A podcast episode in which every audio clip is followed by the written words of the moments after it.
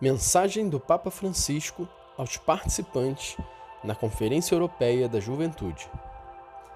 Queridos jovens, estou muito contente com esta possibilidade de me dirigir a vós que tomais parte na Conferência Europeia da Juventude.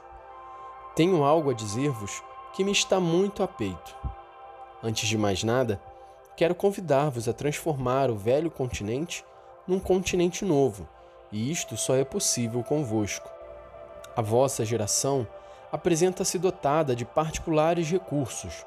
Sois jovens atentos, menos ideologizados, habituados a estudar noutros países europeus, abertos a experiências de voluntariado, sensíveis às temáticas do meio ambiente, por isso sinto que há uma esperança. Vós, jovens europeus, tendes uma missão importante. Se outrora os vossos antepassados se aventuraram para outros continentes, nem sempre por interesses nobres, agora compete-vos a vós apresentar ao mundo um novo rosto da Europa. Quanto à origem do nome Europa, ainda não há uma certeza. Dentre as várias hipóteses, há uma que é particularmente sugestiva. O nome deriva da expressão Eurus Op, ou seja, vista grande, amplo olhar, que evoca a capacidade de olhar mais além figura mitológica que fizera os deuses enamorarem-se dela, Europa era chamada a donzela dos olhos grandes.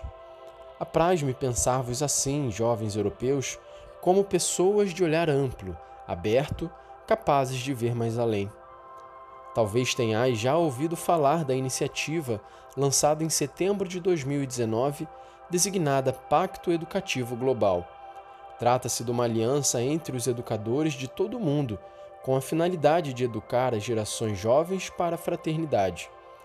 Mas, vendo como está a andar este mundo guiado por adultos e idosos, parece que deveríeis antes ser vós a educar os adultos para a fraternidade e a convivência pacífica. Entre os primeiros compromissos do pacto educativo, aparece o de ouvir as crianças, os adolescentes e os jovens. Por isso, queridos jovens, fazei ouvir a vossa voz. Se não vos ouvirem, gritai ainda mais forte. Fazei rumor. Tendes todo o direito de dar a vossa opinião sobre o que diz respeito ao vosso futuro. Encorajo-vos a serem empreendedores, criativos e críticos. Como sabeis, quando um professor tem alunos exigentes, críticos e atentos nas aulas, sente-se estimulado a empenhar-se mais e preparar melhor as lições. Neste pacto não há remetentes e destinatários, mas todos somos chamados a educar-nos em comunhão, como sugeria o pedagogo brasileiro Paulo Freire. Portanto, não tenhas medo de ser exigente. Tendes o direito de receber o melhor para vós próprios, tal como os vossos educadores têm o dever de dar o melhor de si mesmos. Dentre as várias propostas do Pacto Educativo Global, recordo duas que vi referidas também na vossa conferência. A primeira é abrir-se ao acolhimento, ou seja, o valor da inclusão. Não vos deixeis arrastar por ideologias míopes que pretendem mostrar-vos o outro, o diverso, como um inimigo. O outro é uma riqueza. A experiência de milhões de estudantes europeus que aderiram ao projeto Erasmus atesta que o encontro entre indivíduos de povos diversos ajuda a abrir os olhos, a mente e o coração. É bom ter olhos grandes para se abrir aos outros. Nenhuma discriminação contra ninguém por nenhuma razão.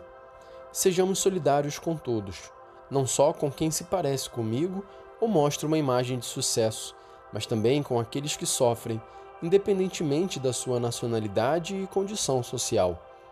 Não esqueçamos que no passado milhões de europeus tiveram de emigrar para os outros continentes em busca de um futuro. Também eu sou filho de italianos que emigraram para a Argentina. O objetivo principal do Pacto Educativo é educar a todos para uma vida mais fraterna, baseada não na competitividade, mas na solidariedade. Que a vossa maior aspiração, queridos jovens, não seja de entrar nos ambientes formativos de elite aonde pode aceder apenas quem tem muito dinheiro. Frequentemente, tais instituições têm interesse em manter o estado em que as coisas se encontram, em formar pessoas que garantam o funcionamento do sistema assim como está.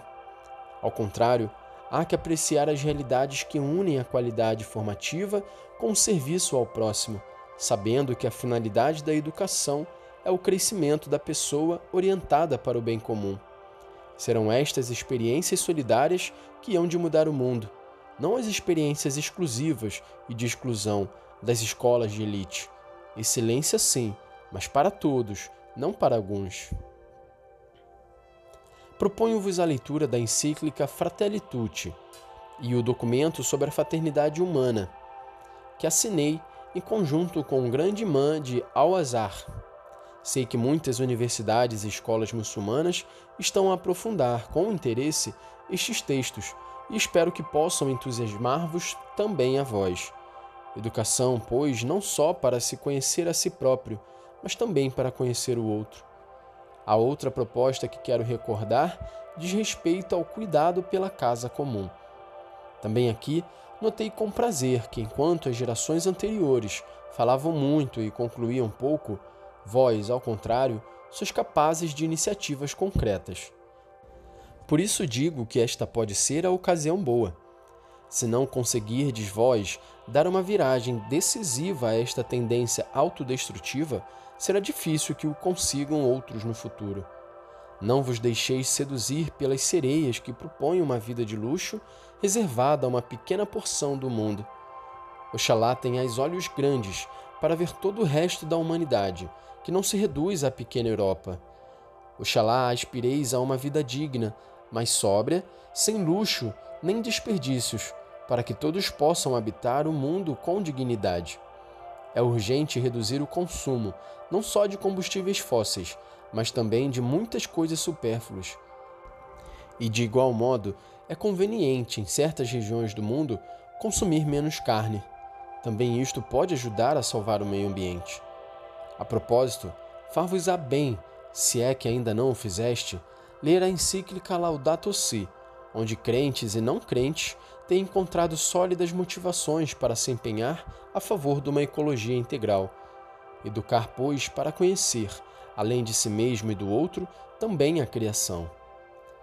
Queridos jovens, ao mesmo tempo que estáis a realizar a vossa conferência na Ucrânia, que não é a União Europeia, mas é a Europa, combate-se uma guerra absurda esta, juntando-se aos numerosos conflitos em curso em diversas regiões do mundo, torna ainda mais urgente um pacto educativo que a todos instrua para a fraternidade.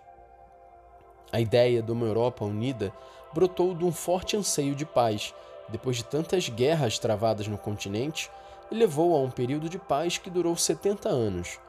Agora, todos nós devemos empenhar para pôr fim a esta loucura da guerra onde, como de costume, uns poucos poderosos decidem e mandam a combater e morrer milhares de jovens. Em casos como este, é legítimo rebelar-se. Disse alguém que se o mundo fosse governado pelas mulheres, não haveria tantas guerras, porque elas que têm a missão de dar a vida não podem abraçar opções de morte. De modo semelhante, apraz-me pensar que se o mundo fosse governado pelos jovens, não haveria tantas guerras. Aqueles que têm toda a vida diante de si não a querem esfrangalhar e malbaratar, mas vivê-la em plenitude. Queria convidar-vos a conhecer a figura extraordinária de um jovem objetor, um jovem europeu dos olhos grandes, que lutou contra o nazismo durante a Segunda Guerra Mundial, Franz Jagerstatten, proclamado beato pelo Papa Bento XVI.